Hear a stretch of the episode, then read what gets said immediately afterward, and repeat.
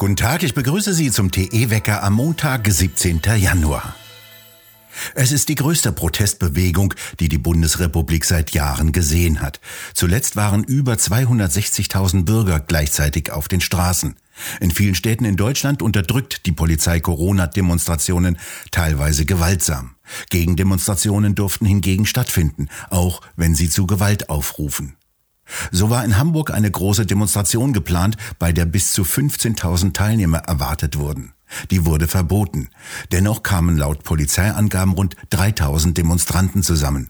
Diese Demonstration wurde von der Polizei aufgelöst. Nicht dagegen eine sogenannte Gegendemonstration, bei der nach Polizeiangaben 2900 Teilnehmer anwesend waren. Dort zündeten sogar einige der Teilnehmer Pyrotechnik. 7000 Menschen sollen es bei einer Demonstration in Düsseldorf gewesen sein, in München nach Polizeiangaben etwa 1000. In Freiburg gingen am Samstag 6000 Demonstranten auf die Straße. Die Polizei war mit einem Großaufgebot vor Ort. Sie trennte diese Demonstration von einer Gegendemonstration, bei der etwa 2500 Menschen beteiligt gewesen sein sollen. In Frankfurt versuchten Polizisten mit Abstandshölzern die Corona-Demonstranten zu bekämpfen. Sie wollte mit langen Stangen für Abstand unter den Demonstranten sorgen. Diese Bilder sorgten auf Twitter für Hohngelächter. Mittlerweile geht halb Europa auf die Straße und protestiert. In vielen europäischen Städten fanden am vergangenen Wochenende ebenfalls Corona-Demonstrationen statt. So haben in Rom am Samstag Tausende von Menschen gegen die Corona-Politik der italienischen Regierung demonstriert. Dort übertrug der öffentlich-rechtliche TV-Sender Rai News 24 sogar die Demonstration. Am Sonntag kamen Zehntausende in Amsterdam zusammen, um gegen Abriegelungen, Impfpässe und, so wörtlich, gegen eine Covid-Tyrannei zu protestieren. Ebenso kam es in Wien zu einer der größten Demonstrationen gegen Impfpflicht und Corona-Zwangsmaßnahmen. Dort hat die Bundesregierung am Sonntag einen finalen Entwurf für eine allgemeine Impfpflicht präsentiert. Die soll ab Februar gelten. Im Gesetzentwurf steht, dass die Impfung nicht mit unmittelbarem Zwang durchgesetzt werden darf. Es soll außerdem keine Haft und keine Beugestrafen geben. Auch in Frankreich protestieren in vielen Städten Zehntausende von Menschen gegen die Corona-Zwangsmaßnahmen. Über sieben Monate dauert dort mittlerweile die Protestbewegung. Am Sonntagabend stimmte die Nationalversammlung einem Gesetz zu, nach dem für ungeimpfte Zugangsbeschränkungen für Gastronomie, Kultureinrichtungen und Fernverkehr haben sollen. Ebenfalls zugestimmt haben sie der Einführung eines Corona-Impfpasses. Erwachsene, deren zweite Impfung schon sieben Monate zurückliegt, gelten künftig offiziell nicht mehr als geimpft. Ein negativer Test reicht nicht mehr. Damit soll ein Zwang zum sogenannten Boostern ausgeübt werden. Eine Reihe von Abgeordneten wollen nun gegen das neue Gesetz juristisch vorgehen. Die deutschen Behörden wollen auch in diesem Jahr Sportlern ihren Wintersport vermiesen und haben ab sofort Österreich wieder als sogenanntes Hochrisikogebiet eingestuft. Das bedeutet erhebliche Reiseeinschränkungen. In Großbritannien will Premierminister Johnson in den kommenden Tagen mit einer Reihe von Ankündigungen versuchen, sich aus der tiefgreifenden Krise zu befreien. Unter anderem sollen nach einem Bericht der Sunday Times sämtliche Corona-Beschränkungen bis zum 26. Januar aufgehoben werden. Die Rundfunkgebühren für die staatliche BBC sollen für zwei Jahre nicht angehoben werden, das britische Militär soll illegale Migration über den Ärmelkanal stoppen und schließlich soll mehr Geld für Jobtraining von Arbeitslosen und Menschen, die Sozialhilfe beziehen, ausgegeben werden. Selbst seine Parteifreunde fordern den Rücktritt von Johnson. Er ist heftig in die Kritik geraten, nachdem das ausufernde Partyleben von Johnson und seinen Mitarbeitern bekannt wurde. Selbst während des strengsten Lockdowns mit strengem Kontakt- und Abstandsregeln wurde im Amtssitz des britischen Premiers heftig gefeiert.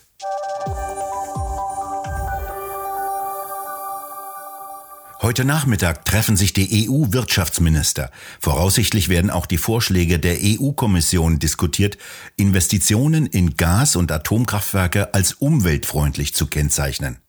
Am Dienstag wird voraussichtlich die EU-Kommission über die sogenannte Taxonomie entscheiden.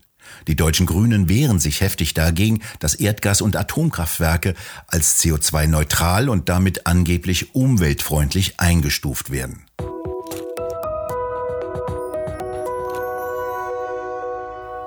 Der gewaltige Ausbruch eines unterseeischen Vulkans im Südpazifik hatte weitreichende Folgen. Der Ausbruch reichte bis in die Stratosphäre, höher also als Flugzeuge fliegen. Im Pazifik löste er gigantische Tsunamiwellen aus, unterirdische Seekabel wurden beschädigt. Überschwemmungen gab es an der Küste Kaliforniens, aus Japan wurden Flutwellen von einem Meter Höhe gemeldet. Eine Druckwelle lief rund um den Globus. Sie war bis nach Alaska sogar hörbar und am Samstagabend bei uns sogar als Luftdruckschwankungen messbar, nicht spürbar, wohlgemerkt. So ähnlich muss es bei Ausbrüchen des Tambora gewesen sein.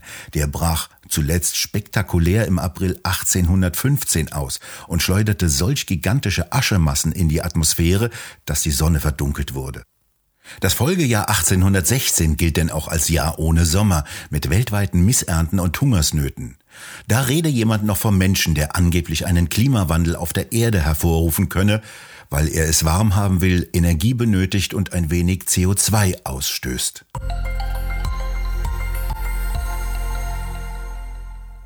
Heute in der Nacht auf Dienstag zeigt sich der Wolfsmond.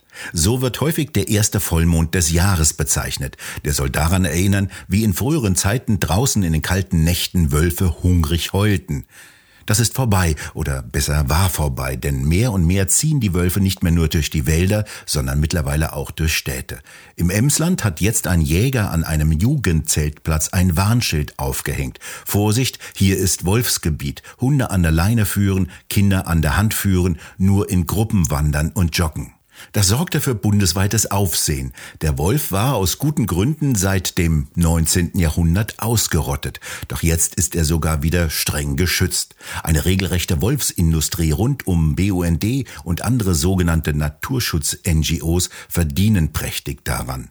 Doch die Bewohner auf dem Land wehren sich. Wölfe zerfleischen mehr und mehr Lämmer, Schafe und sogar Pferde und Rinder.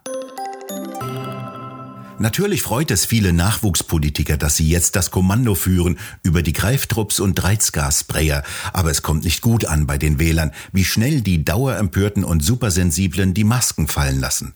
Auch die FDP erfährt, dass freiheitlicher Mut auf drei Königstreffen gratis ist. Schuldentricks, Rauschgiftfreigabe und Internetzensur, kaum dass sie mitregieren, aber Zustimmung kosten.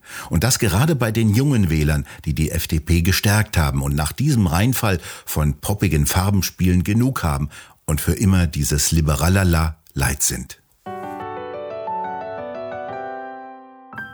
Das schreibt Roland Tichy. Wo? In der neuesten Druckausgabe von Tichys Einblick. Dieses feingestaltete und sorgfältig gedruckte Heft finden Sie ab heute neu im gut sortierten Zeitschriftenhandel oder direkt im Onlineshop bei www.tichiseinblick.shop auf der Webseite. Dort können Sie die Ausgabe auch als PDF-File herunterladen. Im Norden und Osten sind heute leichte Niederschläge zu erwarten. Im Westen und Südwesten bleibt es meist trocken und neblig. Im Norden und Osten wird es teilweise windig. Es wird nicht richtig kalt. Die Temperaturen bleiben in der Mitte Deutschlands bei etwa 5 bis 7 Grad tagsüber, im Süden nur bis etwa 3 Grad. Nachts können die Temperaturen kurz unter die 0 Grad Grenze absinken. Wir bedanken uns fürs Zuhören und schön wäre es, wenn Sie uns weiterempfehlen würden. Wir hören uns morgen wieder, wenn Sie mögen.